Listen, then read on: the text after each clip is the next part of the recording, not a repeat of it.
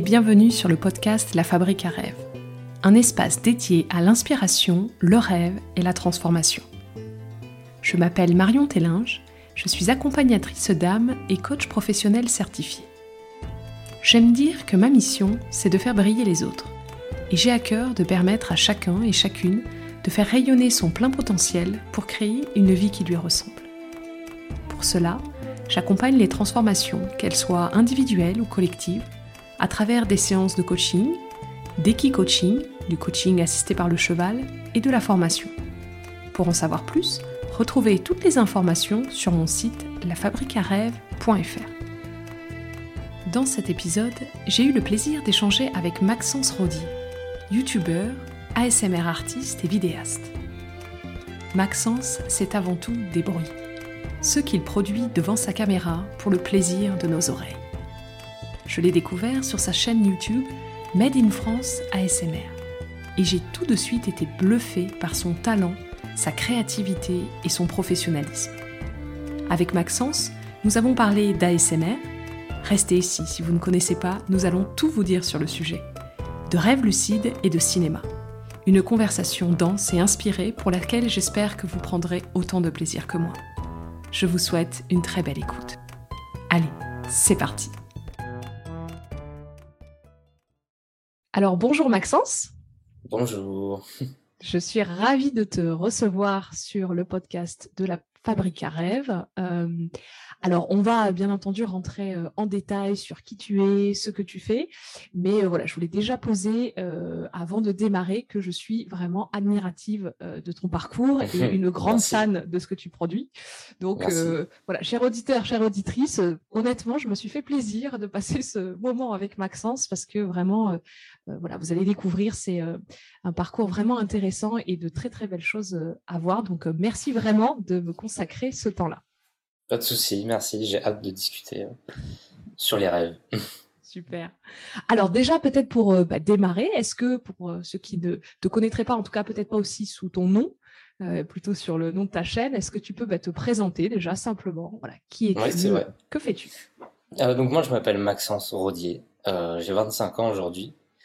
J'ai créé ma chaîne YouTube. C'est de là que je suis le plus le plus suivi. Euh, c'est Made in France ASMR, donc c'est une chaîne vidéo ASMR pour euh, se détendre, s'endormir ou, autre. Euh, accès un peu plus ASMR fiction, cinématographie. Et donc j'ai suivi, j'ai suivi un parcours, j'ai fait un bac S parce que j'étais bon élève et que c'était un peu le plan B. Mais je voulais depuis longtemps faire du cinéma. Donc après le lycée, j'ai fait une école de cinéma pendant trois ans. Et euh, en parallèle, j'ai découvert du coup l'univers de l'ASMR euh, sur YouTube. Euh, et j'ai créé ma chaîne YouTube du coup pendant la semaine de révision du bac. Plutôt que de réviser, j'ai lancé le gros projet que je ne pensais pas qu'il allait arriver jusqu'ici aujourd'hui. Et donc, je me suis formé aux techniques du cinéma en même temps que je publiais des vidéos sur ma chaîne YouTube. Euh, de manière anonyme à l'époque pendant 4 ans. Donc je filmais juste mes mains et je faisais, j'utilisais des objets du quotidien euh, pour créer des, sons euh, plaisants pour s'endormir. Et au bout de 4 ans, vers 2018, j'ai montré mon visage pour, pour étendre ma, comment dire, ma créativité, quoi, pour faire des roleplays, des, des vidéos où je parle plus souvent, etc. Et donc là, ça fait 8 ans aujourd'hui que j'ai créé cette chaîne YouTube. Et euh, c'est mon activité principale en tout cas, et ça marche très bien. Super. Alors, est-ce que peut-être pour ceux qui ne connaîtraient pas, et certainement il y en a, tu peux déjà nous dire qu'est-ce que c'est que l'ASMR Alors oui, pas de souci. L'ASMR. Euh, récemment, je crois que tu as fait une conférence d'ailleurs, qui est disponible sur ta, chaîne, que j'invite euh, nos éditeurs et auditrices à aller regarder parce que tu, voilà, tu passes beaucoup de temps à rentrer dans le détail de ce qu'est l'ASMR. Je trouve que c'est assez intéressant pour euh, creuser au-delà de peut-être ce qu'on peut en voir de prime abord quand on parcourt les chaînes YouTube. C'est quelque chose voilà, de, très sérieux, de très complet. Donc, je te laisse. Merci. Bah, c'est vrai, je la, je la recommande aussi parce qu'elle est en français et j'avais fait d'autres vidéos explicatives en anglais. Donc là, ça repose bien les bases, etc. Donc la SMR, ça signifie, euh, c'est un acronyme qui signifie Autonomous Sensory Meridian Response. Donc c'est une réponse autonome du méridien sensoriel. Et c'est le nom qu'on a donné en 2010 euh, à euh, un frisson, une sensation très spécifique, c'est pas n'importe quel frisson, qui est un frisson plaisant qui se ressent en général du, du haut du crâne jusqu'en bas du dos, donc c'est le long de la moelle épinière en gros, ça peut se diffuser sur les épaules, etc. Et c'est un, un frisson qu'on va ressentir euh, face à des stimuli euh, du monde extérieur en fait. Donc ça peut être euh, par les cinq sens. Euh, on pense souvent au son, les vidéos SMR, c'est du son, etc. Pas du tout. Déjà c'est la réaction, ce n'est pas le contenu qu'on fait. C'est la réaction à des stimuli. Donc par exemple euh, un son plaisant, des ciseaux chez le coiffeur. Ça c'est par l'ouïe, mais par le, par la vue, on a euh, la petite lampe torche du médecin, par exemple, quand on nous dit de suivre la lumière, etc. On a euh, par le toucher euh, toutes les caresses, tous les le gratte-gratte pour le crâne en métal Mmh. qui sert à, à se détendre, qui te fait un petit frisson dans le dos, Mmh. c'est ou tu même sur le crâne, c'est exactement ça. Le frisson qu'on ressent, ça s'appelle l'ASMR.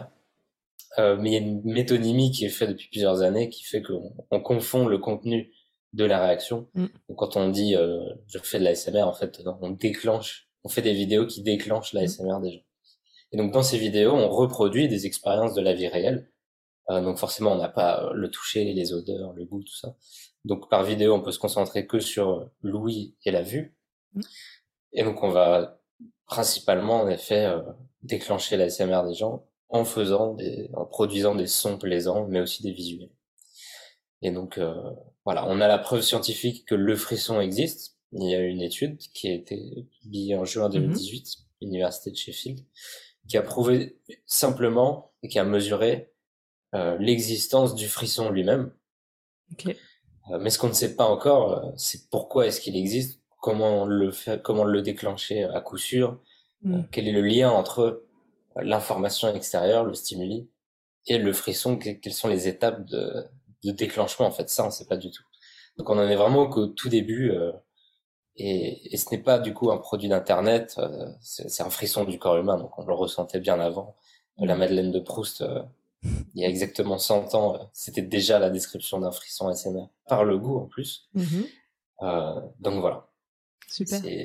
J'espère avoir- que j'aurai éclairé euh, ceux qui auraient encore des doutes sur la SMR.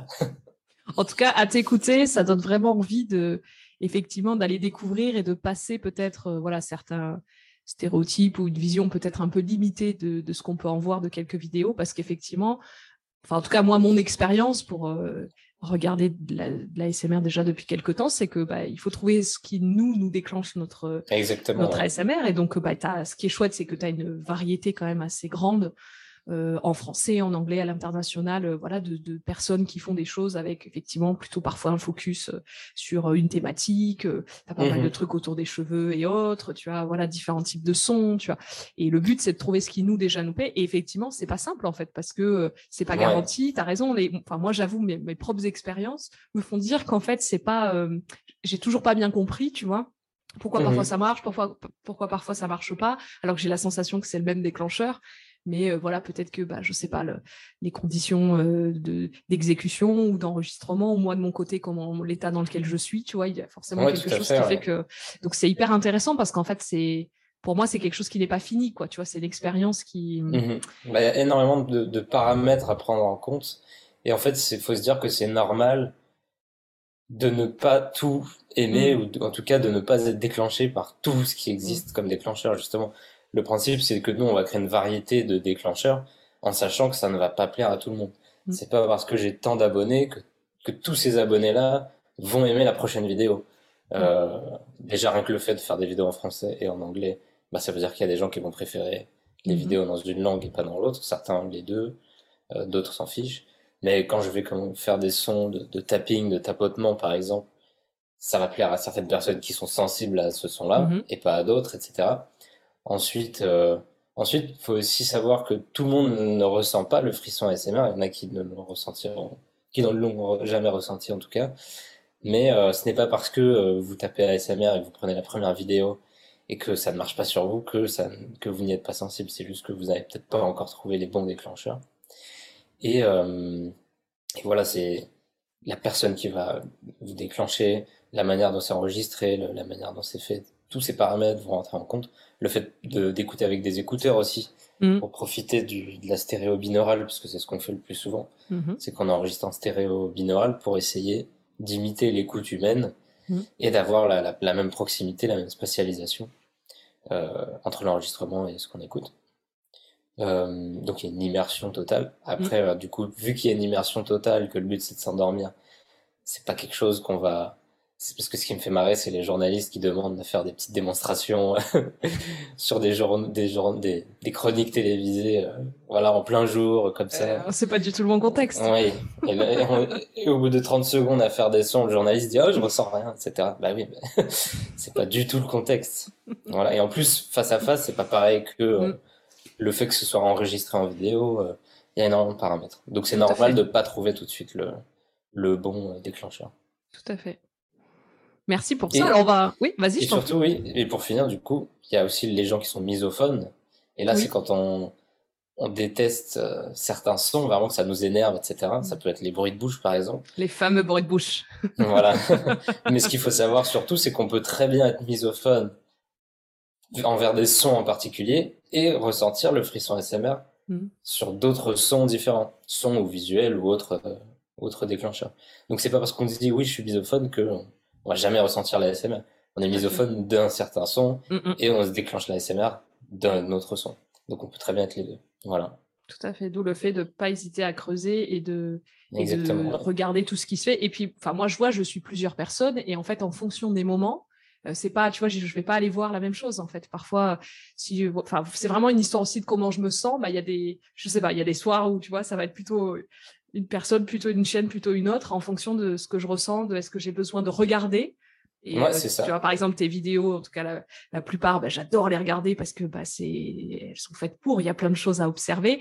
Et t'en as d'autres où je veux juste le son. Et typiquement, bah, j'irai pas chez toi d'abord parce que je me dis, bah non, c'est dommage. Et je vais juste mettre un truc, tu vois, poser le téléphone à côté et me laisser porter. Donc ça dépend aussi. Voilà, faut s'autoriser à, à plonger dans cette diversité, ne pas se limiter, se laisser le temps et en tout cas, enfin pour moi, ça a été une grande découverte pour euh, justement arriver à petit à petit tomber dans le sommeil et arrêter un peu la roue euh, voilà, qui, qui tourne sans cesse là-haut là. le ruminement nocturne. Exactement, sans devoir faire appel à des substances illicites ou autres. Exactement. Mais voilà, de manière euh, donc, bah, on va y revenir. De toute façon, j'ai pas mal de questions là-dessus. Pour finir ta présentation, du coup, j'ai imaginé une question euh, un peu appropriée. Tu vas me dire ce que tu en penses. C'était de dire, bah, est-ce que tu pouvais, euh, si tu pouvais te présenter avec des sons, euh, quels mhm. seraient-ils? Du coup, est-ce que ce seraient les sons que j'aime bien ou les sons qui me définissent moi De toute façon, si tu les aimes bien, quelque part, ils te définissent aussi, je pense. Il y a un son que j'aimais bien ça, va être, je pense, ça va être surtout les premiers sons qui vraiment euh, m'ont déclenché la SMR depuis que je suis tout petit. Hein. Donc je devais avoir euh, 8-9 ans. Euh, non, ah si, moi je devais avoir 9, ouais, 9 ans à peu près. Euh, c'était à l'école primaire du coup. Mm-hmm. Et c'est euh, le son, alors le son de la craie sur le tableau, mais pas quand ça grince évidemment. C'est mm. quand on écrit mm. sur le tableau et que on entend le, bah, le glissement et surtout les petits tapotements quand il y a mm. les barres d'été, les points sur les i, etc. Ça fait des petits euh, Ça, c'est un son que j'adore. Et, euh, et encore aujourd'hui, je trouve que c'est dommage, on le voit pas beaucoup dans les vidéos mm. qui sortent aujourd'hui, mais dès qu'il y en a, j'adore. Peu importe comment c'est fait en plus, parce que chaque tableau va avoir sa, va sonner différemment, euh, mm. le, rythme d'écriture de, de chacun est différent. Et même sans regarder d'ailleurs, en regardant c'est encore mieux quand on a la vue en même temps. Et même sans regarder, euh, on peut s'imaginer du coup l'écriture de la personne juste avec le son. Donc il y a ce son-là, je pense. Il y a le son des ciseaux chez le coiffeur. Enfin, toute, le, toute l'expérience coiffeur. Euh, ce qui est assez mmh. drôle parce que du coup, maintenant, j'y vais plus depuis, euh, depuis 7 ans, je crois. je me coupe les cheveux tout seul. du coup, je pense que le jour où je retournerai chez le coiffeur, je vais être surpris. j'attends ce moment. Je le fais retarder le plus longtemps possible.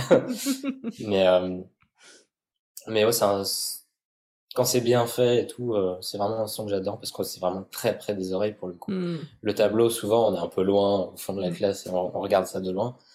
Mais euh, le, pour le coup, là, le son des ciseaux chez le coiffeur, c'est à un centimètre des oreilles. Hmm, Donc c'est l'opposé total. Et je sais pas si là, comme ça, j'ai d'autres. Euh, ah si, il y a les sons Ce que j'aime bien, c'est les sons d'objets qui sont dans des petites boîtes en bois ou en métal, un peu comme dans les poulains. et que du coup, on, on secoue pas, mais on, juste, on, retourne un peu la boîte et on entend les objets qui bougent à l'intérieur. Ça sonne, euh, je sais pas, ça, ça, ça, ça, sent la nostalgie, le, le mystère, le trésor aussi. C'est ça que j'aime bien. Oh, c'est Tout ce qui sonne un petit peu creux, voilà, en bois.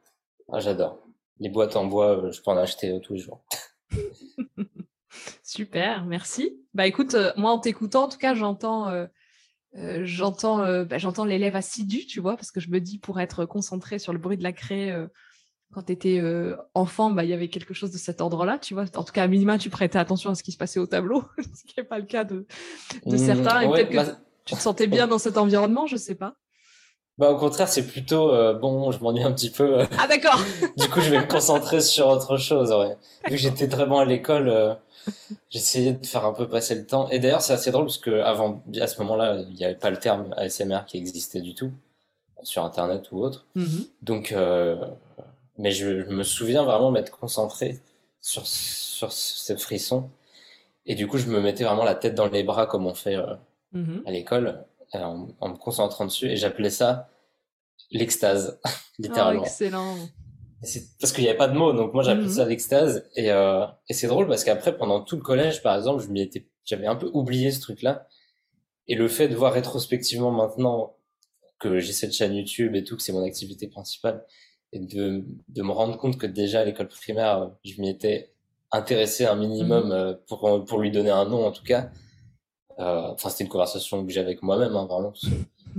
Et bah, ça me, ça me fait un peu marrer, quoi. C'est assez drôle. J'aurais jamais cru euh, que ça, mm. que de ce truc-là, il en serait sorti euh, autant de, de, choses, de vidéos, etc. Ouais, mais tu avais cette sensibilité, parce qu'il y a une chose de se dire j'aime bien le son, mais tu vois, d'arriver à le à l'intellectualiser, en tout cas de, de, de bien sentir que c'est ce son, tu vois, le sentiment que ça te procure, etc. À un jeune âge en plus, il y avait déjà quelque chose, en tout cas, déjà même de toi tes sens en fait tu vois de ta de ta capacité ouais, j'étais déjà percevoir, en quête de mm. dès que quelqu'un au tableau euh, je me suis dit ah ça y est. C'est le moment. Excellent. Super merci beaucoup. Et bah, pour terminer est-ce que tu as euh, une information insolite euh, et, et, pertinente par rapport à notre conversation que tu as envie de, de, partager sur toi pour finir cette oh partie de présentation? plein. ah super! Mais sur le rêve sur le rêve nocturne en tout cas. Vas-y euh, par où commencer, je sais pas. Euh, j'ai un tatouage qu'on peut voir dans ma vidéo. Ok.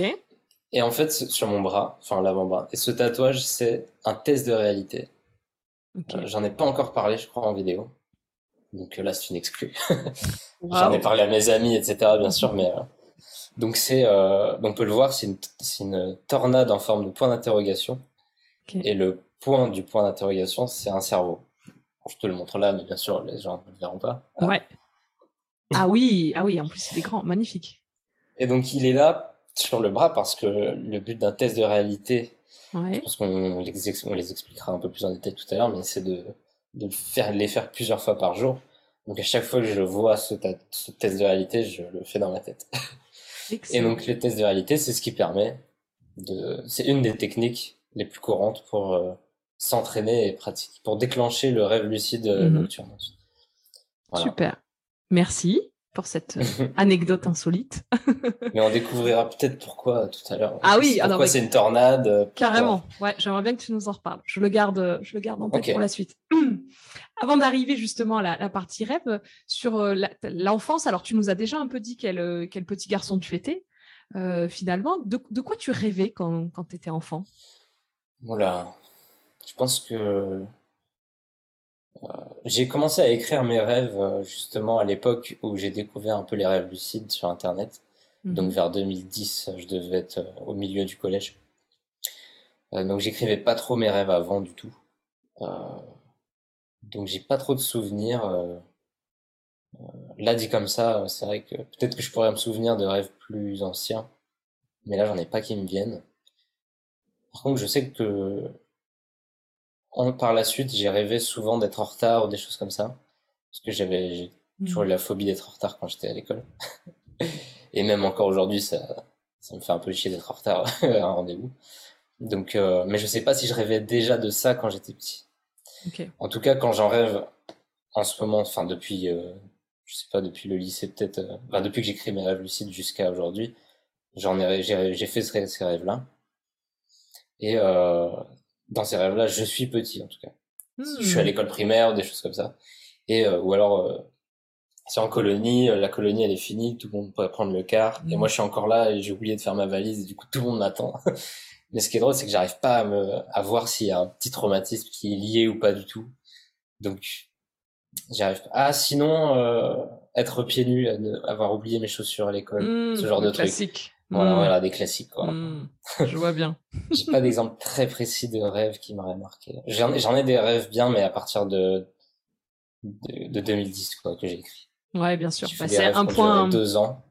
un point important ce que tu dis de les noter en fait. Enfin, déjà là, Ouais. en gros, c'est qu'effectivement, si on prend pas ce temps-là, bah, le cerveau se servant aussi de la nuit euh, et des rêves pour trier, organiser et, Ouais, et garder et ne pas garder, bah voilà, si euh, au bout d'un moment on le fait pas, on les oublie en fait tout simplement. Donc c'est euh, déjà une première piste Mhm. aussi, je trouve intéressante dans ce que tu dis de bah, si on a envie de creuser ce sujet-là et de, on va dire un peu mieux explorer, comprendre ce que l'on vit lorsqu'on rêve, bah, les noter c'est déjà la première étape quoi. ouais, tout à fait, c'est la première étape, et surtout, c'est vraiment indispensable pour entraîner le cerveau à s'en souvenir. Et en fait, on verra que, on verra que naturellement, euh, plus on écrit ses rêves et on s'efforce à s'en rappeler dès le réveil, hein, évidemment, Oui. euh, plus le cerveau va arriver à se souvenir facilement. Donc, euh, si on, si on pense qu'on a du mal à s'en souvenir, la, la meilleure solution, c'est de les écrire. Et en plus, du coup, à partir du moment où c'est vraiment gravé sur le papier, euh, on va, on peut s'en souvenir très longtemps. Moi, j'ai écrit des rêves de 2010, euh, juste à le relire, je m'en souviens. Tu t'en souviens encore, comme si tu y Je me étais quoi. souviens des Tu vois le images, film. etc. Ouais. Ouais. Alors Mm. que si, enfin, en tout cas, peut-être pas autant dans le détail, mais en tout cas, si je les avais pas écrits, euh, Il te resterait rien. Mm. bah, peut-être que deux heures après même l'avoir fait, j'aurais déjà Mm, oublié, alors que là, 12 ans après, je m'en souviens encore.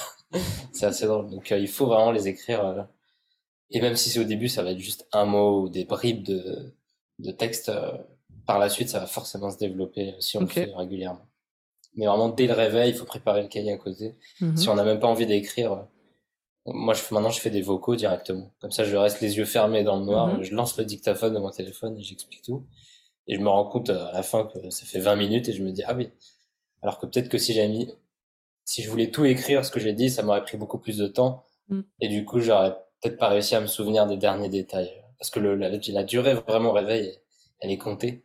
Donc il faut trouver la méthode la plus rapide et la moins distrayante Mm. pour Donc, essayer de se ouais. remémorer voilà tous Mm. les, les souvenirs le plus possible. Et après, si on veut les retranscrire, parce que du coup, le problème des- du dictaphone, c'est que on voit pas Oui. euh, visuellement. C'est la deuxième étape, euh, du coup, euh, assez, enfin, qui, à quoi va servir le, le cahier de rêve, en tout cas écrit. Mhm. La deuxième étape, c'est que ça va permettre de, re- de repérer les, les motifs récurrents.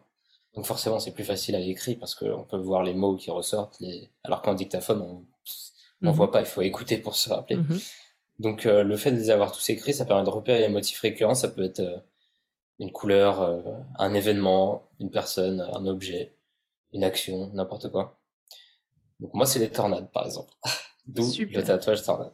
Excellent. Donc je rêve, euh, pas toujours, hein, pas toutes les nuits, mais l'avantage de la tornade que je peux rêver par exemple une fois par mois ou deux, c'est que je suis quasiment sûr que je n'en verrai pas de mes propres yeux. Donc je sais que si j'en vois dans un rêve, c'est probablement un rêve. Sauf que quand je suis dans un rêve et que je rêve de tornade, je suis toujours persuadé que c'est la première fois de ma vie que j'en vois une et que je suis hyper content, je la filme, euh, j'ai envie de l'envoyer à tout le monde et tout. Regardez une tornade. Parce que je trouve ça hyper impressionnant dans, dans la vraie vie et en même temps effrayant. Donc on a envie de partir, en même temps on a envie de rester. C'est le seul truc qu'on a envie de filmer et de fuir en même temps que c'est drôle. Mhm. Donc, euh, donc, ouais, je trouve, ouais, je trouve ça un peu vraiment, euh, c'est presque onirique euh, le fait que ça existe en vrai, c'est assez bizarre.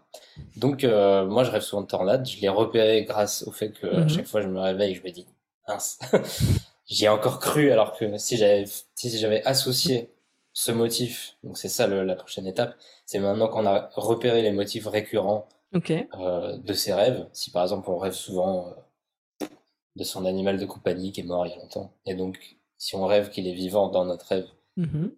C'est qu'on est censé se douter, sauf que quand on est dans le rêve, on se doute pas, on se dit ah il est vivant et tout. Et quand on se réveille, on dit ah bah Ouais. si j'avais un tout petit peu remis en question le truc, je me serais aperçu qu'en fait, mon animal, il est mort il y a 10 ans et que, Mm. donc, on peut l'associer, par exemple, à, il faut associer, en tout cas, ce motif dans la vraie vie à un test de réalité. C'est-à-dire remettre en question la réalité. Ouais. Le plus souvent possible, donc toutes les heures, euh, peu importe, pour que, par habitude, on le fasse dans le rêve. Mm. Donc ça, c'est les tests de réalité classiques qui ne me demandent pas de, de motifs récurrents, etc. C'est les tests qu'on peut retrouver sur euh, le site internet, euh, sur le guide L- LD4AL, L- Lucid Dream for All. Oui, c'est un guide où il y a plein de techniques du coup. Et vous avez, euh, moi j'en fais trois à la suite, pour Ok. valider à chaque fois pour être sûr. Ok. Ça m'est arrivé il y a deux nuits, non, le, oui, la- la- la- avant-hier soir, de rêver. euh, alors je sais plus c'était quoi, mais comme j'étais, je pensais que c'était un rêve, ce qui était le cas, Mhm. j'ai fait un test et il a pas marché. Enfin, il a réagi comme dans la vraie vie. Donc je me suis dit ah bah c'est la réalité. Et j'ai continué mon rêve. Incroyable. Donc, euh, donc ce test-là, donc moi j'en fais trois. Euh, c'est regarder ses mains, par exemple, vérifier qu'on a bien cinq doigts par main, qu'il n'y en a pas six, qu'ils ont des tailles, euh, qui sont, que c'est proportionné, quoi. Il faut pas juste les regarder, il faut vraiment vérifier que Mhm. tout est normal. Euh, ensuite, tant qu'on est sur les mains, je fais passer mon doigt, mon index sur la paume, en appuyant dessus. Et donc, normalement, dans un rêve, en principe, le doigt traverse. Ça, ça m'est Mhm. déjà arrivé plein de fois de le faire, de voir le doigt traverser et de me dire, wow, ça y est, je suis dans un rêve. Et du coup, rêve lucide. Euh, dans un rêve, on va avoir six doigts, ou alors ils vont être plus longs, etc. Mais surtout, ce test du doigt qui traverse la paume, c'est, vraiment incroyable. Surtout que l'effet est très bizarre. On sent rien, mais on voit le doigt passer de l'autre côté, c'est assez bizarre. Ensuite, euh, le deuxième test, c'est euh, je me bouche le nez et je respire par le nez pour essayer de faire passer l'air. Donc Mhm. dans la vraie vie, l'air ne passe pas évidemment. Mhm. Et dans un rêve, en général, euh, l'air passe quand même. Mhm. Donc il faut toujours se- le faire dans la réalité. Donc on a un peu l'air euh, con-con, mais surtout quand on fait les trois en même temps. on commence à mettre le doigt dans la paume, on se bouche le nez, on respire. Donc euh, il faut se poser la question à chaque fois, est-ce que c'est la réalité? Ouais. Est-ce que l'air passe? Si oui, comme un algorithme, hein. si Ouais, oui, ouais. c'est que je suis dans un rêve, sinon, Ok. c'est que a priori c'est la réalité. Ok. Et le troisième test que je fais, si je peux, c'est regarder quelque chose d'écrit. Donc soit une écriture comme un panneau, soit euh, l'heure. Regarder ailleurs et regarder à nouveau ce truc-là. Normalement, dans le rêve, euh, le- les écritures changent ou l'heure change.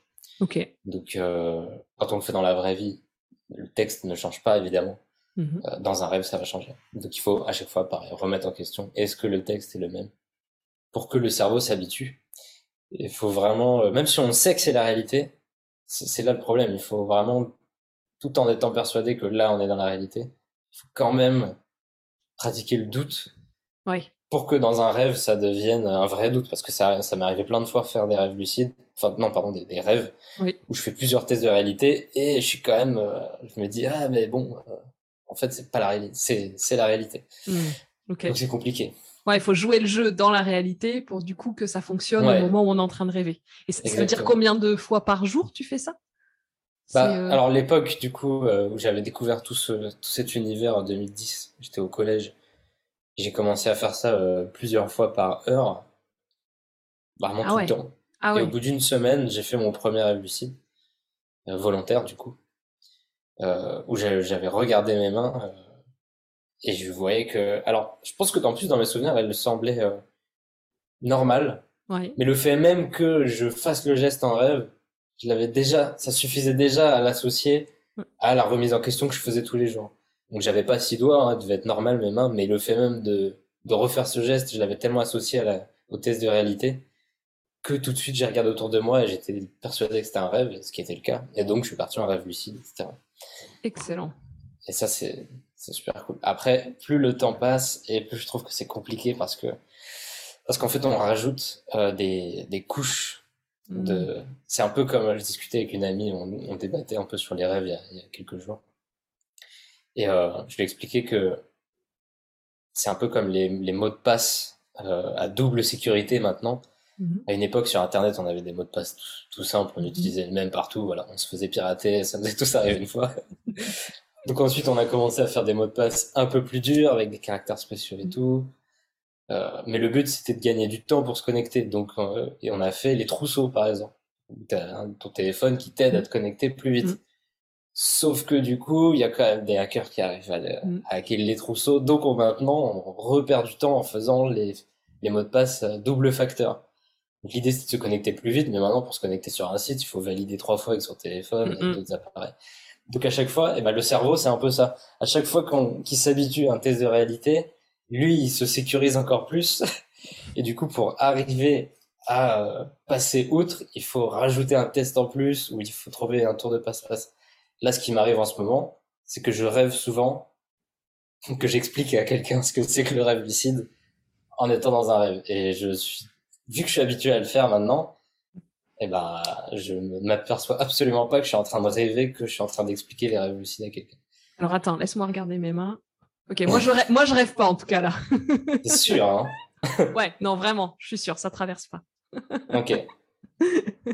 C'est fascinant, ouais. Donc effectivement, plus on s'entraîne, plus le cerveau finalement se muscle, lui aussi ça. se protège et donc pour arriver à pénétrer un peu dans les, les s'habitue, couches. en fait, ouais, voilà, ouais. c'est ça. Tu as besoin toi de, enfin, Trouver développer. des tours de euh, passe-passe, ouais. Ok. Ouais, donc ça demande quand même euh, à la fois un investissement sérieux de- d'habitude, de conditionnement et en même temps euh, de continuer à développer au fur et à mesure euh, si on veut continuer à pratiquer le rêve lucide, quoi.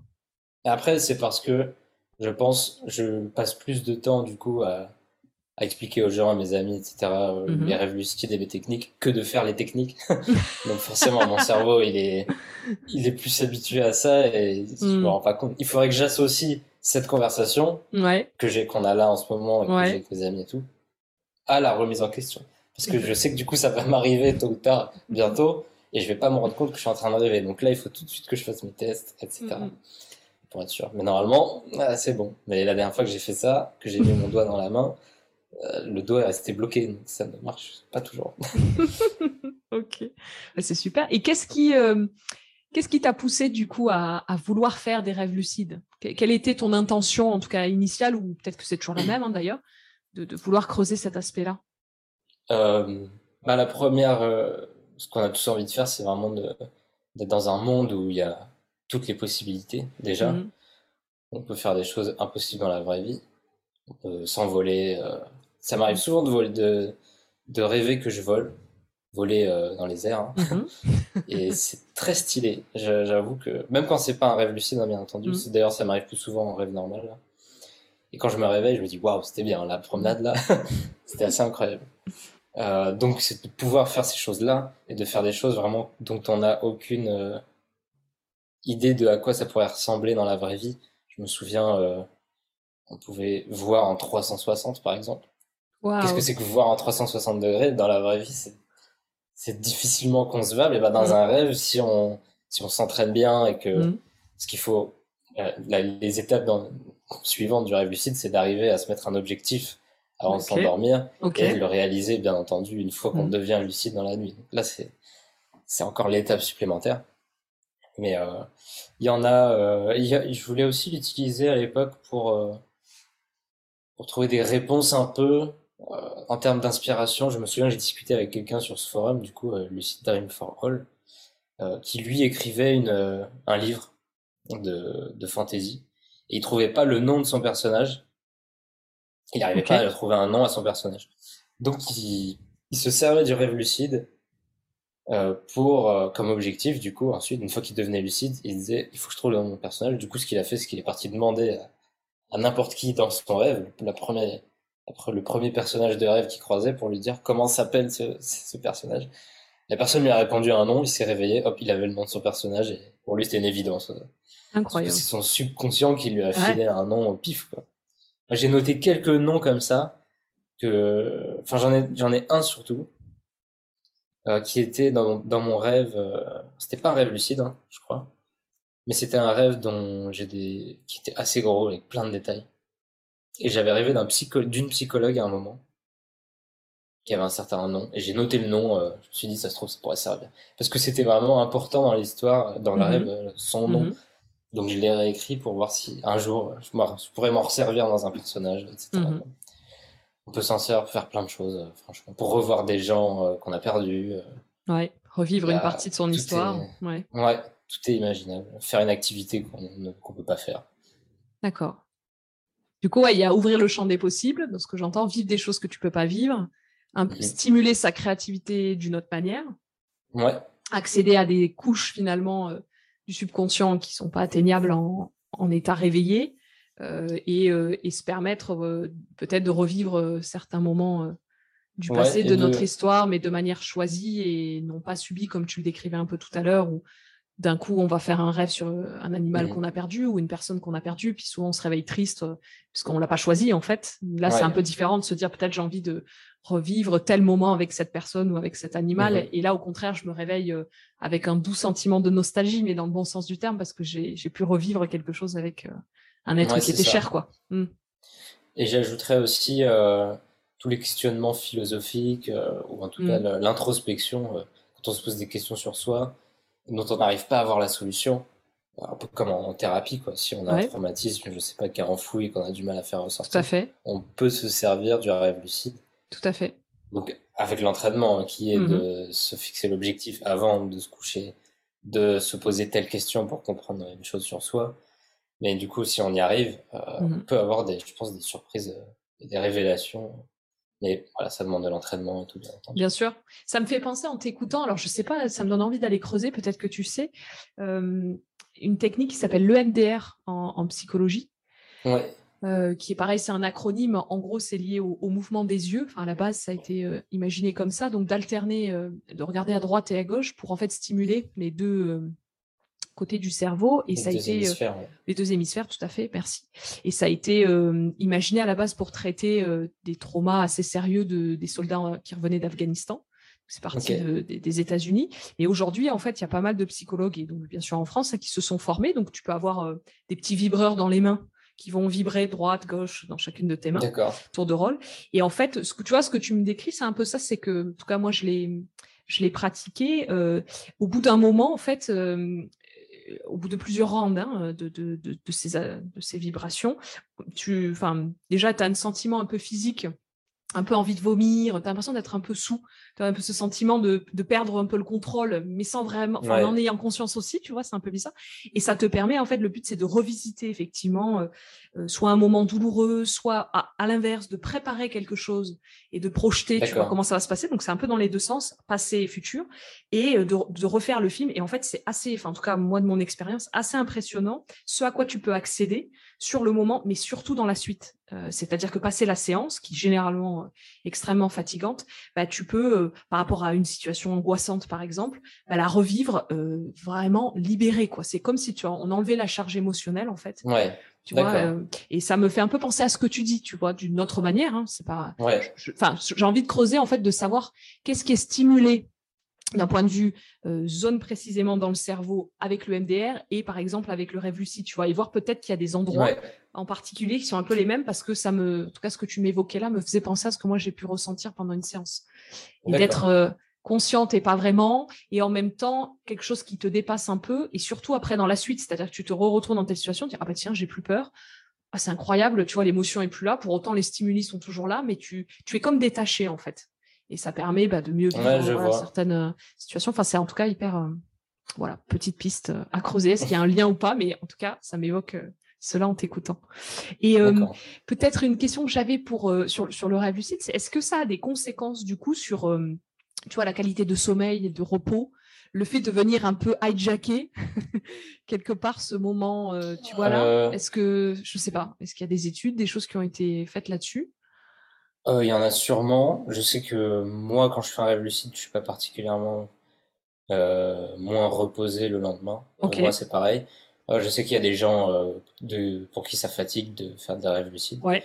Donc, je pense qu'il faudrait faire un sondage pour, pour voir ce que les, les gens, quelles sont leurs expériences. Ok. J'ai pas vraiment de réponse là-dessus. Ok. Donc, voilà. Il y en a, c'est peut-être juste une sensation, mais qui sont quand même reposés, je sais pas. Aucune idée. Ouais, ça me questionnait euh, à creuser. Ok.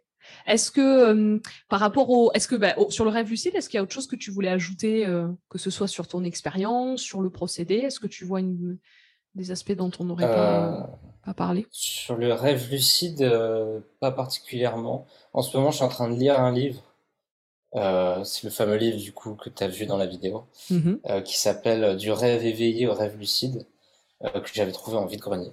Et euh, franchement, alors j'en suis qu'au début, euh, page 70 sur euh, de 200 et quelques, et j'ai déjà appris euh, énormément de choses que je pensais, je pensais déjà tout savoir sur les rêves lucides, en fait pas du tout. Euh, enfin même sur les rêves tout court.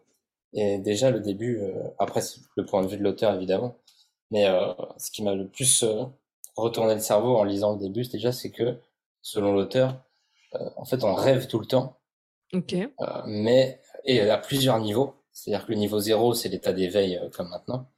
Ensuite il y a le niveau 1 et 2, c'est les, les niveaux qui sont proches de l'endormissement et c'est souvent là qu'on va faire des faux réveils quand on a l'impression de se réveiller dans son lit après, la, nuit- après une nuit de Mhm. sommeil, sauf qu'en fait, on est encore en train de rêver. Ça, c'est dans les niveaux 1 et 2. Et le niveau 3, c'est à peu près le, le niveau des rêves dont on se souvient de manière générale quand on n'est pas particulièrement entraîné ou autre, sans souvenir. Mais après, il y a les niveaux 4, 5, 6, etc. Et en fait, ces niveaux-là sont en permanence présents. C'est un flux continu, mais dont, on a, dont notre conscience n'a pas accès tout le temps. Et donc, pourquoi il y a ça? Lui, il explique. euh, il explique qu'en fait, on rêve pas que dans la phase de sommeil paradoxal, euh, d'après les études euh, scientifiques qui ont été faites, mais qu'on rêve tout le temps. Donc, il explique pourquoi est-ce que les études sont un peu biaisées. c'est à cause des gens qui choisissent, en fait. Parce que du coup, on réveille les gens et on leur dit est-ce que vous vous souvenez d'avoir rêvé? Après telle ou telle phase Sauf que du coup, c'est uniquement basé sur le souvenir. Et les gens qui ont, qu'ils ont choisi sont pas spécialement entraînés à se, se souvenir de leur rêve. Et lui se rend vite compte, euh, déjà lui, puisqu'il s'est entraîné, et puis c'est, il a des collègues, des, des groupes de gens avec qui ils se sont entraînés à se souvenir, et ils se sont très vite aperçus qu'on, quand on est entraîné, on se souvient de rêves à n'importe quelle phase de sommeil, en fait. Il n'y a pas un moment précis, il n'y a pas une, il a pas un cycle, enfin, une phase du cycle Mhm. où on va rêver plus. Euh, c'est juste qu'il y, a- il y a des moments où on s'en, on s'en souvient plus facilement. Mais normalement, on rêve tout le temps. Et même quand on est éveillé, c'est flux continu, un peu comme si on avait plusieurs vies différentes. Après, ça Incroyable. part un peu dans un truc un peu Ah, bizarre. ouais, ouais. Mais euh, il explique pourquoi, en tout cas. Je vais pas redire tout le, tout le livre, évidemment. Mais euh, voilà, c'est un peu de la pub gratos. C'est de Christian euh, Boucher. Euh, Ok. Qui date de 2013, du coup, ce qui était à peu près euh, trois ans après euh, que moi j'ai découvert les rêves Mhm. lucides. Mhm. Mais ce qui est encore plus étonnant, c'est qu'il parle de, des trucs qu'il a étudiés depuis les années 80. Et j'en avais pas du tout entendu parler sur Internet avant, euh, puisque j'ai découvert en 2010, moi, le forum avec toutes les techniques de rêve lucide. Donc euh, voilà, je trouve très intéressant. euh, et je redécou- et d'ailleurs, je le lis juste avant de m'endormir. Hmm. Et ça, ça a modifié un peu ma perception et en tout cas la manière dont je me souviens. Et il y a vraiment des choses qui se sont vérifiées. C'est-à-dire qu'en me concentrant vraiment avec sa technique de remémoration de rêve, je me suis rappelé vraiment être passé du niveau 4 au niveau 3, par exemple, en me réveillant dans mon lit, dans un rêve, mais qui était vraiment anecdotique, que je me serais pas souvenu si je m'étais pas concentré. Et du coup, je me suis rappelé qu'en fait, oui, il y a vraiment un moment où je suis passé d'un niveau à un autre. C'est assez bizarre. C'est assez drôle. Ouais, donc euh, Voilà. on a... c'est pas fini, quoi. Ta quête, euh, C'est pas du tout fini. Là, j'ai l'impression de redécouvrir tout un monde euh, t'as ouvert une autre porte. T'es passé à un autre, un autre, un niveau plus profond. C'est ça, exactement. Excellent. Toujours plus. Ben, merci pour ça. En tout cas, ça, ça donne très envie euh, d'aller creuser, découvrir et effectivement, bah, peut-être vivre un peu différemment ce temps-là, parce qu'on passe quand même un tiers de sa vie à dormir. Donc, il y a Eh peut-être oui, pas mal de choses qu'on peut faire. euh, voilà. enfin, on peut le subir ou on peut aussi choisir euh, On peut explorer. voilà, euh, d'explorer exactement, ne serait-ce que par curiosité, sans forcément avoir Mhm. beaucoup de d'objectifs dans un premier temps, mais déjà, ne serait-ce que mieux comprendre comment ça fonctionne, c'est quand même. euh, C'est ça. Bah, c'est nous, exactement ce dont l'auteur parle dans ce livre. Mm. C'est vraiment l'exploration des rêves. Quoi. Pas excellent. de but précis, mais c'est plus de comprendre et de profiter des un tiers de notre vie. C'est ça. C'est quand même beaucoup. Ouais, c'est quand même beaucoup. C'est des années, quoi. Donc, euh, autant en faire quelque chose et profiter et tout. Et si on peut s'en servir ensuite pour le monde éveillé, Mm. c'est encore mieux. Carrément. Là, j'ai donc sans parler de rêve lucide, même si on parle de rêve tout court, euh, il y a des artistes qui s'en servent, qui ont rêvé de choses et qui les ont peintes après, Mhm. comme Dali ou autre. Euh, ce qui est, ce qui est assez drôle, c'est que j'ai, moi, j'avais deux anecdotes dont je voulais parler du coup. Mhm. Je t'en prie, vas-y. Il y en a une, je l'ai entièrement détaillée dans une vidéo euh, qui n'est pas sur ma chaîne euh, de vidéo SMR. C'est une autre chaîne que j'ai créée qui s'appelle Rien à foutre. et c'est une chaîne où, où je fais des story time dont personne n'en a rien à foutre. Et le, le but, c'est que les gens mettent ça comme un podcast, mais qu'ils m'écoutent pas, en fait, et que ça leur permette de penser à autre chose. Donc j'essaie de dire des choses pas trop intéressantes, c'est ça le but. Excellent. Sauf que la dernière, le dernier, il y a que trois épisodes, hein, parce qu'il faut que j'ai quand même quelque chose à, à raconter un minimum. Mais c'est rempli de détails inutiles, en fait. C'est pour ça que Mhm. qu'on lâche vite l'affaire et qu'on pense à autre chose, et c'est ça le but. C'est plus des vidéos pour le matin, ça. Euh, et donc la dernière vidéo que j'ai faite, c'est euh, je raconte un rêve. Alors d'habitude, euh, quand on raconte les rêves, bon, ça, ça intéresse pas forcément tout le monde parce que c'est dur de s'identifier. Mais euh, là, c'est un rêve extrêmement réaliste qui aurait pu se passer dans la vraie vie. C'est pour ça que je trouvais que ça valait la peine de- d'en parler. Et donc c'est à propos de l'artiste euh, Banksy Mhm. et c'est sur une exposition euh, avec une œuvre. Alors je vais pas spoiler parce qu'il y a vraiment un plot twist. Ce qui est assez drôle, c'est qu'il y, a- il y a vraiment un plot twist. Donc j'ai rêvé d'une œuvre qui est dans un musée qui n'existait pas, hein. une œuvre imaginaire. Et du coup, je me suis aperçu une fois que j'avais publié la vidéo, etc. Je me dis qu'en fait l'œuvre maintenant, elle existe déjà rien que le fait de l'avoir racontée et qu'on pourrait la fabriquer si on voulait. Quoi. Carrément. Et ça, ça, ça, ça, tout ça, c'est pondu d'un rêve. Je sais pas du tout pourquoi j'ai rêvé de ça. D'ailleurs, j'ai pas réussi à relier les éléments euh, à ce que j'ai fait la veille ou des choses comme ça. Donc c'est vraiment arrivé euh, de nulle part. Euh, donc je recommande cette vidéo, c'est l'épisode 3 de la chaîne à Il faut que. Banksy l'écoute en fait. C'est ça qui. euh, Ouais, ouais, ça serait drôle. Comment le rêve que modifie la réalité quoi. C'est c'est excellent. Ouais, je trouve ça. Le, le titre, c'est comment j'ai outsmarted Banksy. Donc Ouais. outsmarted, c'est à jouer à son propre jeu. Tout à fait. Voilà. Excellent. Ok, ça c'était la première. twist, hein. Ouais, ouais, non, Ça, mais la- ça, ça donne envie. Ça, c'était la première anecdote. Donc, c'est là, je l'ai pas réalisé, j'ai pas créé l'œuvre, mais euh, je pourrais la faire.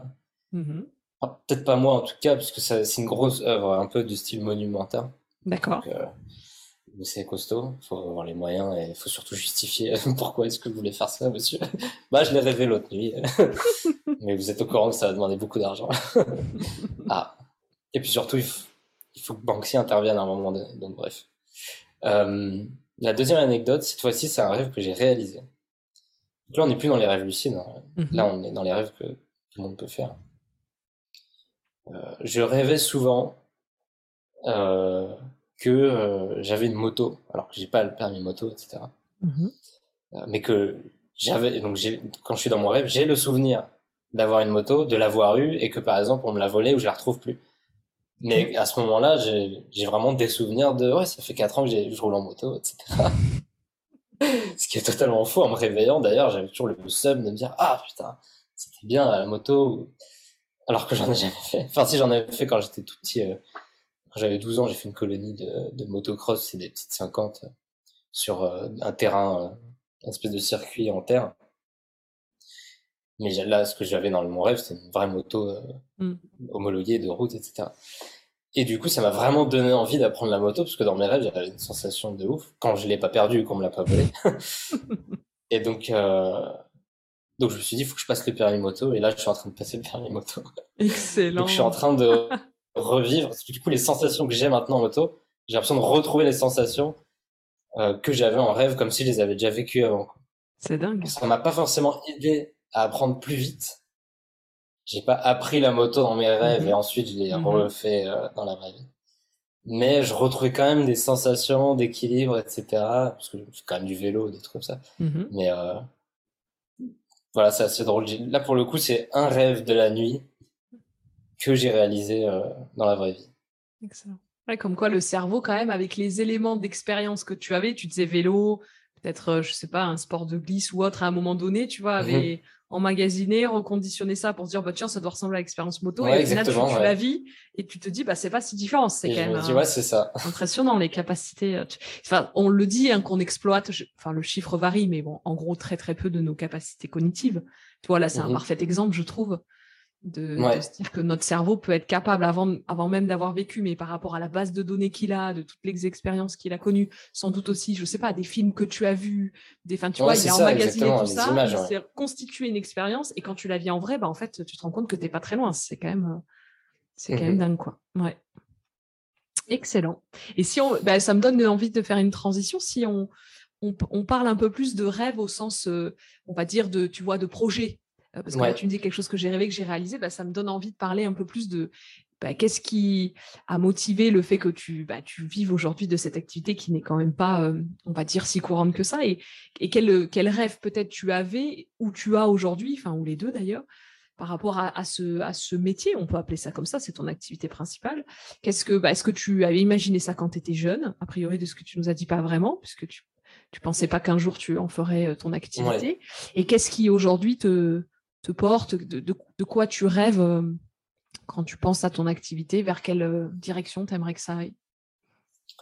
Bah, Du coup, mon rêve quand j'ai commencé à m'intéresser au cinéma quand j'étais plus jeune, c'était de bah, d'être réalisateur, comme beaucoup de, comme beaucoup de mmh. gens. euh, et comme beaucoup de gens, quand on arrive en école de cinéma, notre ego redescend un petit peu. D'abord, il monte très fort, et après, il redescend quand on comprend les métiers, les différents métiers du cinéma.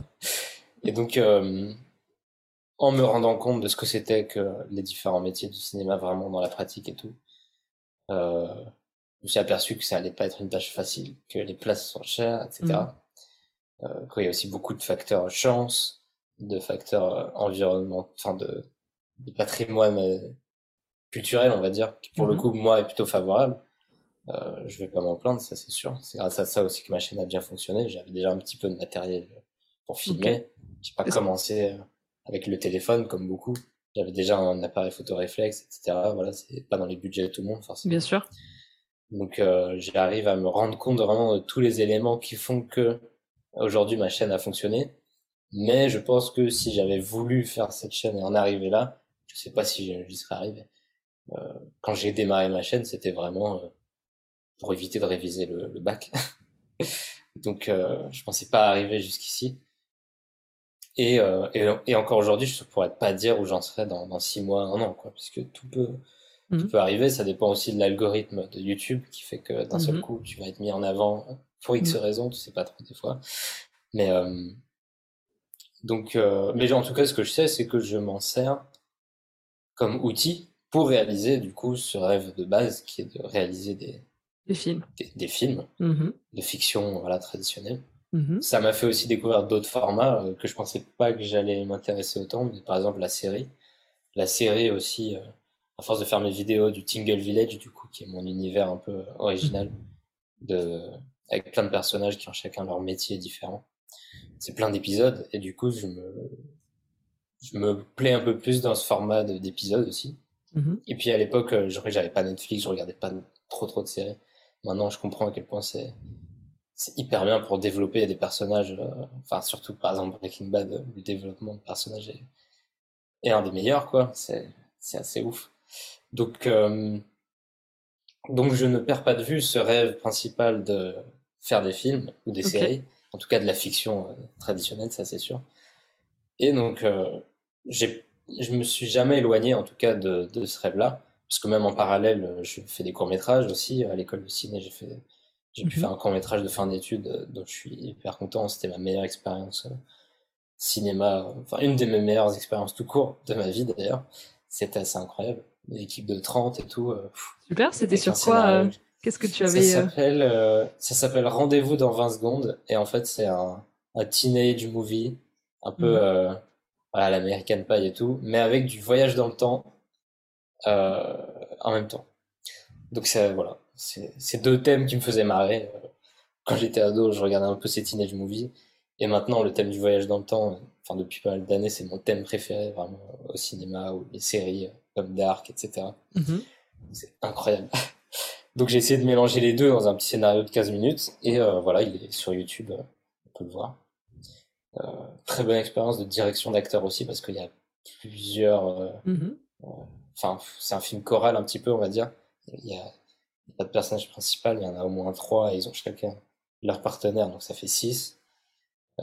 sachant qu'il y en a trois qui voyagent dans le temps, donc il faut des versions plus âgées. Donc on a trois autres comédiennes Excellent. Donc, en tout, il y avait neuf comédiens à gérer en même temps, principaux, euh, donc sans compter les figurants, etc. Mais c'était assez costaud pour un premier court métrage pro, euh, enfin pro euh, avec les techniques pro en tout cas qu'on a mhm. appris. C'était assez costaud, mais je suis plutôt fier du résultat. Euh, même s'il a fallu rentrer dans le cahier des charges des, des 15 minutes, et même celui-là, je l'ai un peu dépassé. Donc le film, il est un peu speed, on va dire. Le montage est assez compact. Mais euh, je suis plutôt content. Et d'ailleurs, ce qui est assez drôle, c'est que euh, pour la fabrication de ce film, j'ai utilisé euh, une sorte de... C'est pas vraiment une qualité, c'est un skills que j'ai, sans le vouloir, c'est d'être... Je suis hyper physionomiste. Donc vraiment, j'associe vraiment les, tous les traits des visages des gens entre eux. Je fais énormément de similitudes. Euh, et ça marche aussi pour les voix, etc. Donc euh, quand j'entends une voix, je peux dire euh, exactement que ça ressemble à la voix de quelqu'un d'autre que j'ai pas vu depuis 10 ans. Et je vais lui envoyer, il va me faire Ah ouais, putain, on dirait que c'est moi qui parle et tout. Donc c'est assez drôle. Et j'ai parlé avec les visages, et du coup, pour le casting, ça a été vachement pratique pour trouver les versions plus âgées, plus âgées ouais, ouais, ouais. en comédien, en mm. comédienne de ces autres personnes. Et alors, c'est compliqué parce que du coup, en court métrage étudiant, c'est des bénévoles, donc euh, on a un choix restreint de comédiens quand même. Mm-hmm. Mais on a réussi à trouver des gens qui se ressemblent pas mal. Après, il y a le maquillage qui joue un petit peu, les vêtements. Ouais, tu peux. Ouais, tu peux. Mm. Mais euh, donc voilà, ça c'était il n'y a pas si longtemps, c'était en 2017. Ok. Euh, ensuite, j'ai refait. Oui. Oui, vas-y, vas-y, non, je t'en prie. Pardon. Ensuite, j'ai refait des, des petits courts-métrages avec des amis, mais en tant que technicien. Euh, non, c'était pas avec des amis, du coup, c'était avec des gens, des annonces, des gens que je connaissais pas forcément. En technicien électro ou déco, etc. Pour mhm. continuer de d'être toujours dans le milieu traditionnel cinéma. Mhm. mais j'ai toujours mes vidéos, bien sûr mon activité principale. Et depuis euh, deux ans, je dirais, euh, enfin deux, trois ans, euh, je fais vraiment dans la fiction ASMR, du coup. Ouais, carrément. J'essaie de reproduire, soit je reproduis des scènes de films qui existent déjà, qui sont plaisantes, que les gens qui, qui, qui regardent du contenu ASMR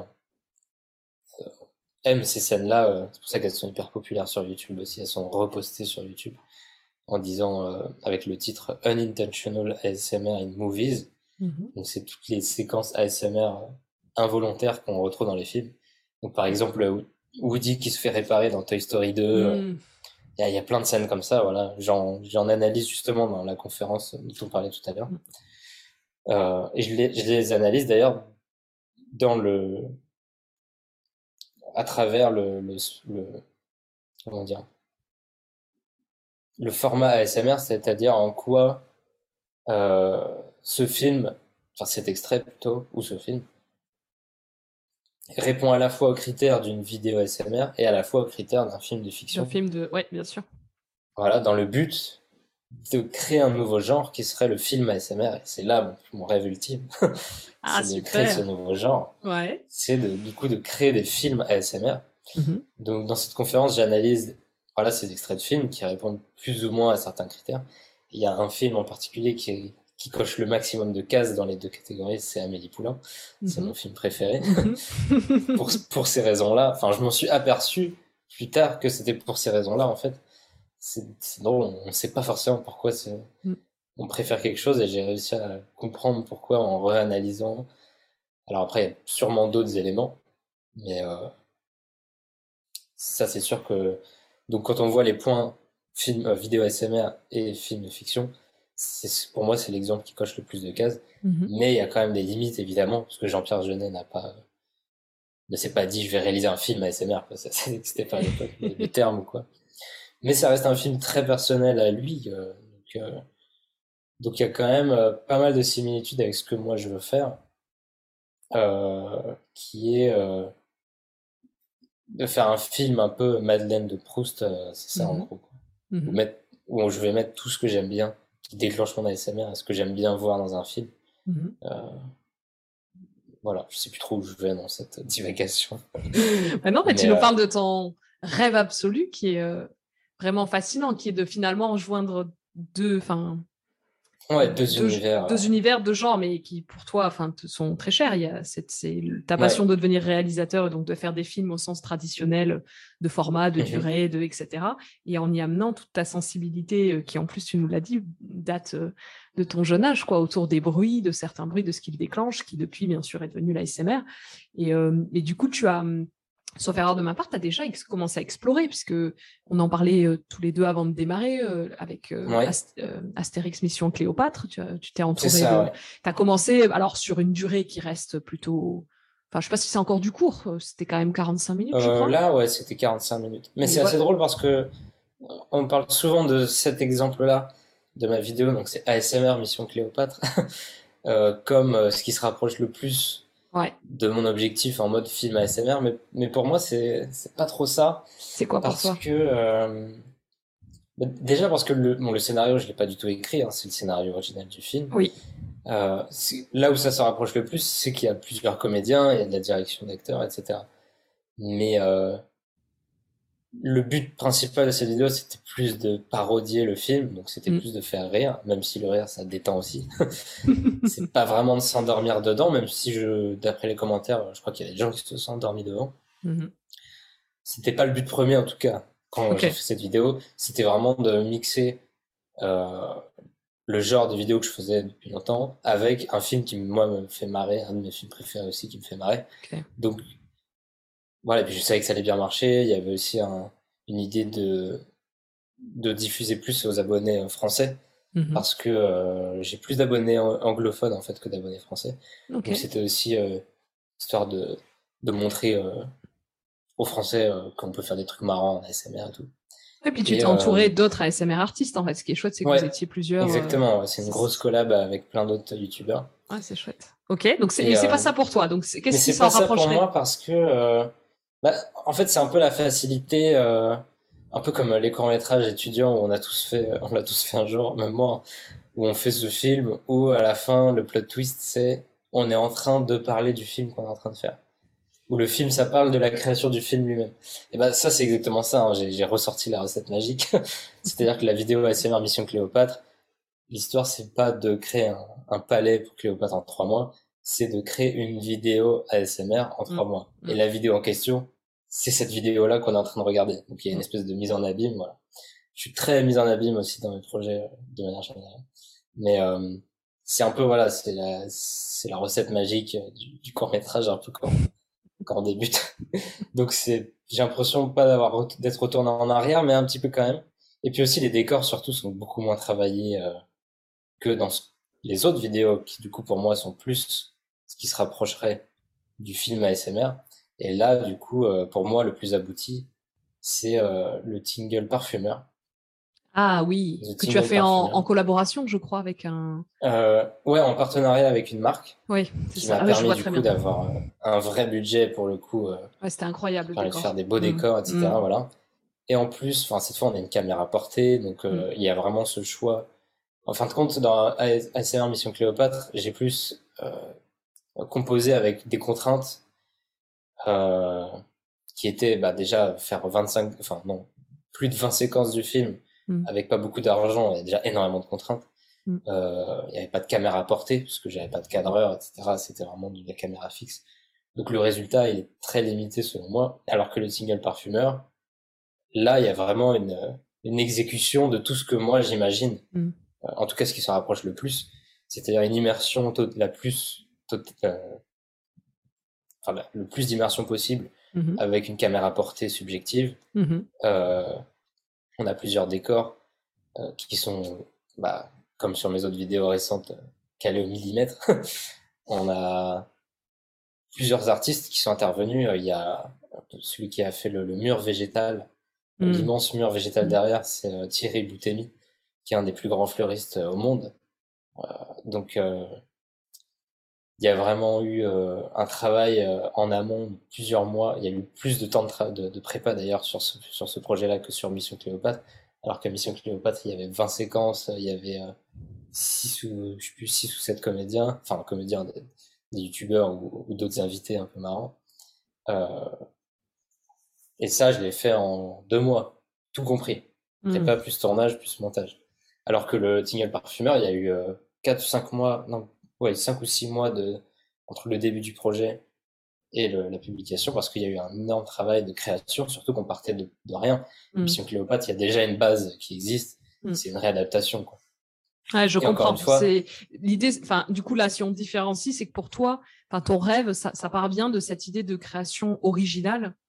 Oui, bien Euh, sûr, en ça c'est sûr. ouais. Ok. Et donc, Alors, du coup, ce qui va avec de peux- décors, de, de personnages, d'ambiance, enfin, Mhm. c'est amener finalement ton univers Ouais, au sein de, d'un film, d'un projet, mais c'est ok. Donc je comprends pourquoi tu dis qu'effectivement pour toi le la SMR bah, Mission Cléopâtre c'est pas la même. Ouais, je comprends. Bah, si on voit, après je suis pas fermé euh, à l'idée aussi d'adapter un, un, livre qui existe déjà, par exemple, mm-hmm. euh, mais reparodier un film. Pour le coup, Mission Cléopâtre, on a le fait que c'était le but, c'était de faire rire à la base. Mm. Euh, c'était un peu cocher la case de la bucket list, euh, reparodier Mission Cléopâtre, pour moi, c'était un truc qu'il fallait que je fasse un jour, quoi. Donc, euh, il y avait ça. Il y a le fait que, du coup, les... il y a pas mal de contraintes qui se voient mm. euh, dans le... en termes techniques. Pas de caméra portée, euh, mm. des décors simplifiés, etc. On n'a pas de. Comment dire Il y a la, pirouette scénaristique qui est un peu la solution à tout. C'est-à-dire la mise en abîme du on mm. fait un film qui parle du film. Donc pour moi là, c'est vraiment le revenir en arrière. Et surtout, on a même s'il y a des déclencheurs, il y a des moments drôles exprès où on ça interrompt la relaxation. Par exemple, quand Panoramix il fait sa potion magique, j'adore cette scène. Hein. Mais il y a un moment où il s'énerve sur l'espèce de salière électrique. Mm. Forcément, si on est en train de zoner à ce moment-là, ça va nous réveiller. Et le but, c'était de faire rire à ce moment-là. Alors que pour le coup, euh, un vrai film ASMR, le but, c'est pas de surprendre le spectateur, c'est pas qu'il y ait des pièges comme ça. Mm. Euh, ça peut être drôle aussi, mais pas de manière brusque comme dans Mission Ouais, tu veux garder une tonalité ambiance qui soit quand même de l'ordre de la relaxation, de quelque chose d'enveloppant. De, Ok. C'est ça. En ah, plus, dans Mission Cléopâtre, il y, a une, il y a une grosse critique de YouTube et l'algorithme, etc. en fond. C'est un peu le scénario de fond, enfin l'idée de fond aussi, que j'ai pas spécialement envie de d'en faire tout un film Par la suite, je préfère vraiment me, me consacrer à des, personnages d'époque qui ont une petite quête un peu mystérieuse, un trésor à trouver, des choses comme ça, voilà. Donc là, euh, alors c'est quand même adapté. Enfin, je me suis quand même beaucoup inspiré pour le single parfumeur de Charlie la chocolaterie. Oui. Euh, d'ailleurs, je l'ai mentionné en description. Hein. mm. toujours créditer euh, ses inspirations. Mais le jeu d'acteur aussi il est différent. Il y a, il y a vraiment une, il y a plus de recherche et pour le coup, la détente, elle est très en décrescendo comparé à Mission Cléopâtre. Des fois, ça monte, des fois, des fois ça, ça, parle fort, des fois ça. Alors que là, le but, c'est. Euh, et surtout, on se focus vraiment sur des objets. Oui. toute la partie où on fabrique les parfums, du coup, dans la mm. vidéo. C'est vraiment du. Pour moi, c'est du délice. Quoi. Ah ouais, c'est incroyable. Et c'est incroyable euh, d'un point de vue sonore et également d'un point de vue euh, visuel. Et tu vois, moi-même, j'avais l'impression de, pouvoir sentir, en fait. Tellement que c'est euh, la façon dont c'est filmé, les couleurs, la lumière. Euh, tu vois, il y a des moments quand elles prennent voilà, chacun des petits flacons pour enfin les nez qui sont en train de composer. Et je, certains, sans doute parce qu'ils me parlent et que et j'aime ces odeurs, tu vois, j'avais l'impression de, de, pouvoir les sentir. C'était vraiment, là, en termes d'immersion, du coup, si c'est un des objectifs mmh. de ce que j'entends, bah, c'est clair que là, c'est un niveau qui est quand même en tout cas, pour moi, je n'ai pas vu ça dans l'univers ASMR. En tout cas, ah, bah, francophone. Donc, euh, non, vraiment bravo. Et enfin, du coup, j'ai hâte que tu puisses euh, avancer vers ce rêve de faire ça plus souvent parce que c'est, euh, pour moi, c'est vraiment incroyable en termes d'expérience. Bah, c'est vrai que c'est vraiment super. Pour le, pour le parfumeur, c'est vrai que ce qui était compliqué, c'était de retransmettre les odeurs. Mm. Parce que moi, dans mon studio, du coup, bah, pendant trois mois, j'avais des odeurs encore qui étaient très plaisantes, hein, mais j'étais extrêmement euh, frustré mm. de me dire tous ces trucs là qui sentent bon là les gens vont pas pouvoir le sentir. Ah si en fait. même quand on ouvre la boîte avec la centaine de gousses de vanille il y avait vraiment un budget de ouf. Moi je, quand je vois la boîte quand je ne tournais pas euh, j'avais le nez dedans pendant 10 minutes. Alors que et je me disais mais ça coûte si cher et les gens pourront même pas le sentir. Bah, on les a bien rentabilisés après. Oui, je me doute. Mais tu vois, c'est un peu ce que tu décrivais avec ton expérience de la moto. Je pense que par, parce que j'ai déjà senti de la vanille, en l'occurrence là, et puis que j'aime ça, et ben le fait de le voir, tu vois, j'arrivais, enfin franchement, j'arrivais à le ressentir quoi. C'est bien sûr, ça ne me faisait pas exactement comme si je l'avais sous le nez, mais ça pas, tu vois, pour moi, ça n'a pas du tout été une limite. Au contraire, je trouve que bah, c'est un sens qui est hum, difficilement stimulable par vidéo l'odorat, bah là, c'était vraiment, c'était vraiment réussi, quoi. j'avais la sensation d'y euh, être, quoi, tu vois, d'avoir presque un peu le nez saturé, parce que moi, je suis assez sensible aux, odeurs, tu vois, à la fin, quand il y avait les mélanges, de presque en avoir un peu trop, tu vois, il y avait presque, à un moment, je me disais presque, c'est le moment de s'arrêter. non, non, mais c'est ridicule, tu, tu, tu ne sens rien, là. tu vois, c'était vraiment dingue. Non, c'est vrai que je pense qu'il peut aider, alors peut-être que là, je borde un peu, mais euh, c'est le fait même que, du coup, moi, je, je, joue juste le rôle du vendeur dans la vidéo. Et il y a les deux euh, femmes qui ont créé les parfums, euh, qui, qu'on voit ensuite par la suite. Mais le fait même que moi, du coup, je sois plongé dans ces odeurs, et j'ai pas spécialement l'habitude, hein, vu que je suis pas du tout, je suis pas Mhm. parfumeur.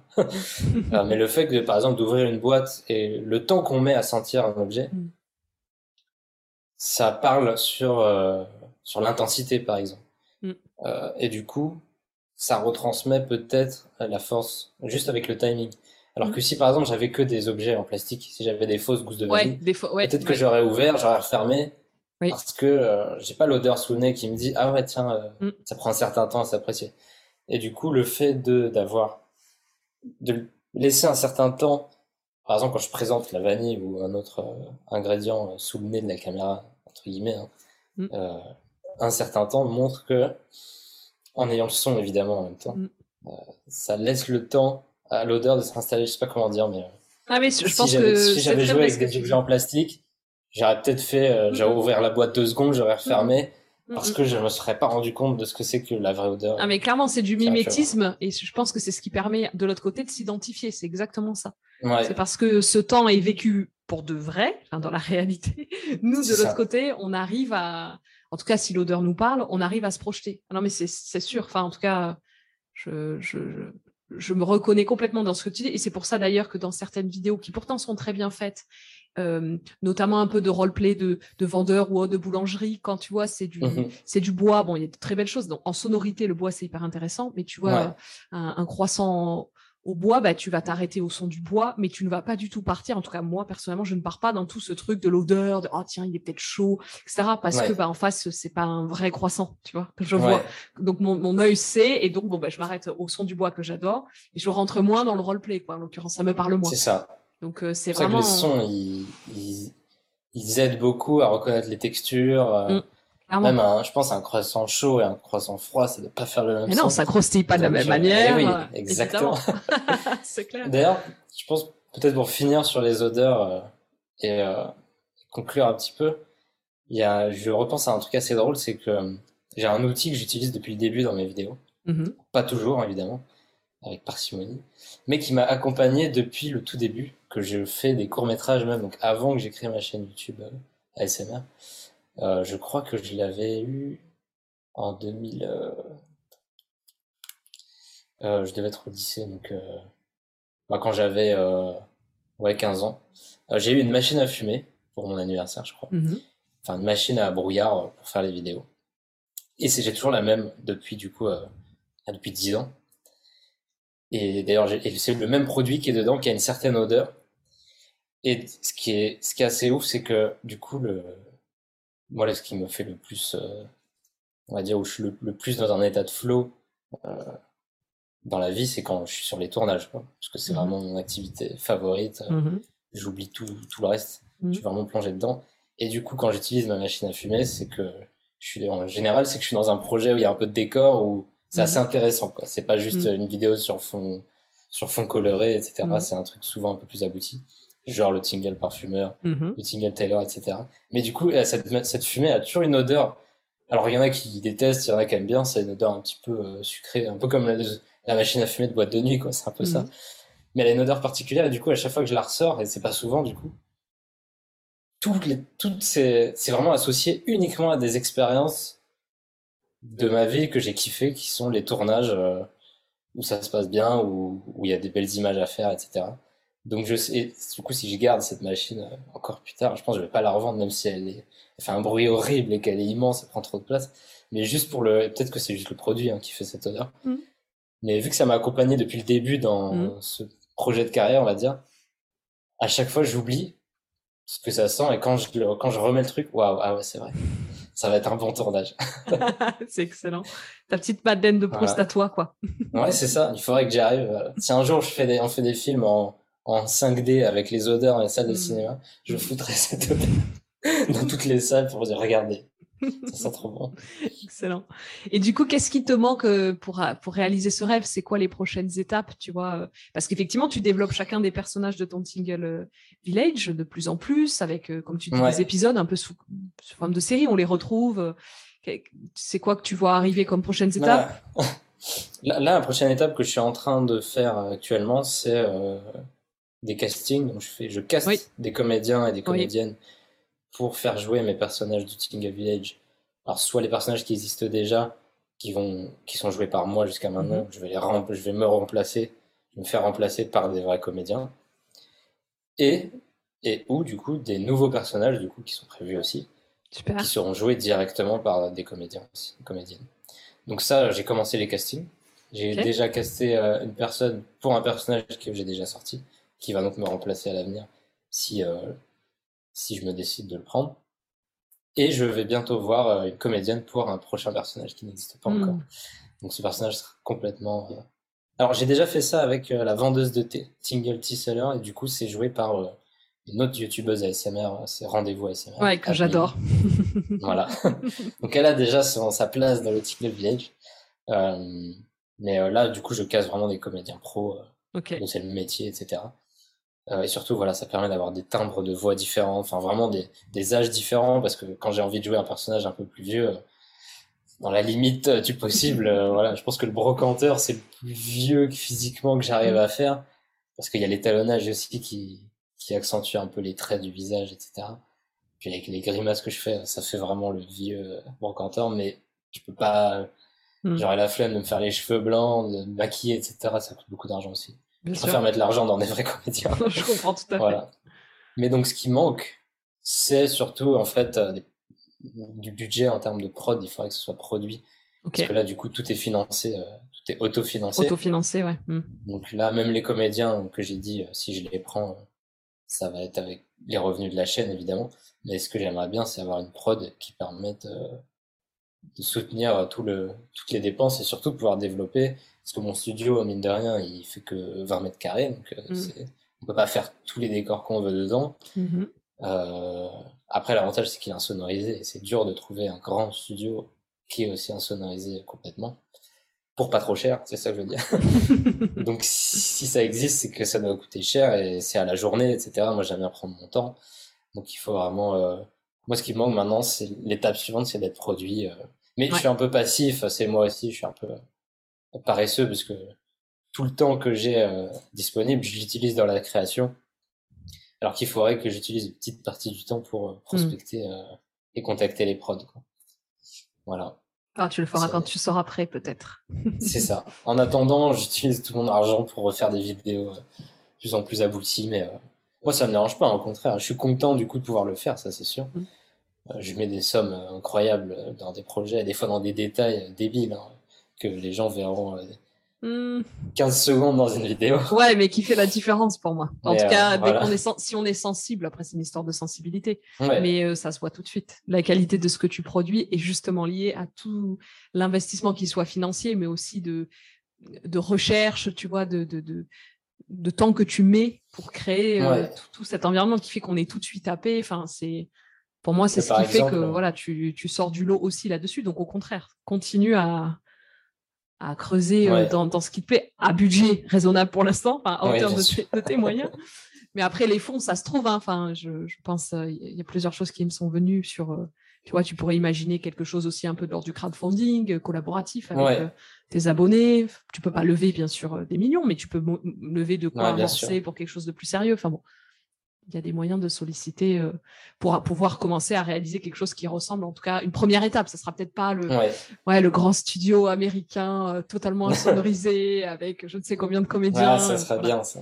Mais ça arrivera, il n'y a pas de raison. Regarde, à 25 ans déjà, c'est déjà pas mal. Oui, c'est vrai. Je suis assez vite. Si tu le remets en temporalité, il te reste beaucoup de temps. ouais. Super. Est-ce que tu as euh, un dernier mot, quelque chose que tu voulais partager ou une question que tu aurais aimé que je te pose euh mmh, Là, comme ça, j'ai pas trop d'idées, euh, à part euh, de, de entraînez-vous à, à, remémorer, à vous remémorer vos rêves la nuit, c'est très important. Mmh. Surtout parce que c'est un tiers de, de notre vie, quoi. Ça, je le dis toujours. Donc, écrivez vos rêves au réveil et, et déjà ça, ça vous permettra de vous en souvenir et ensuite, vous en faites ce que vous voulez. Super. Rêve lucide, introspection, tout ce qu'on veut. Le champ des possibles est infini. Voilà. merci Maxence, merci beaucoup. Merci à toi de m'avoir invité. Merci. Merci beaucoup.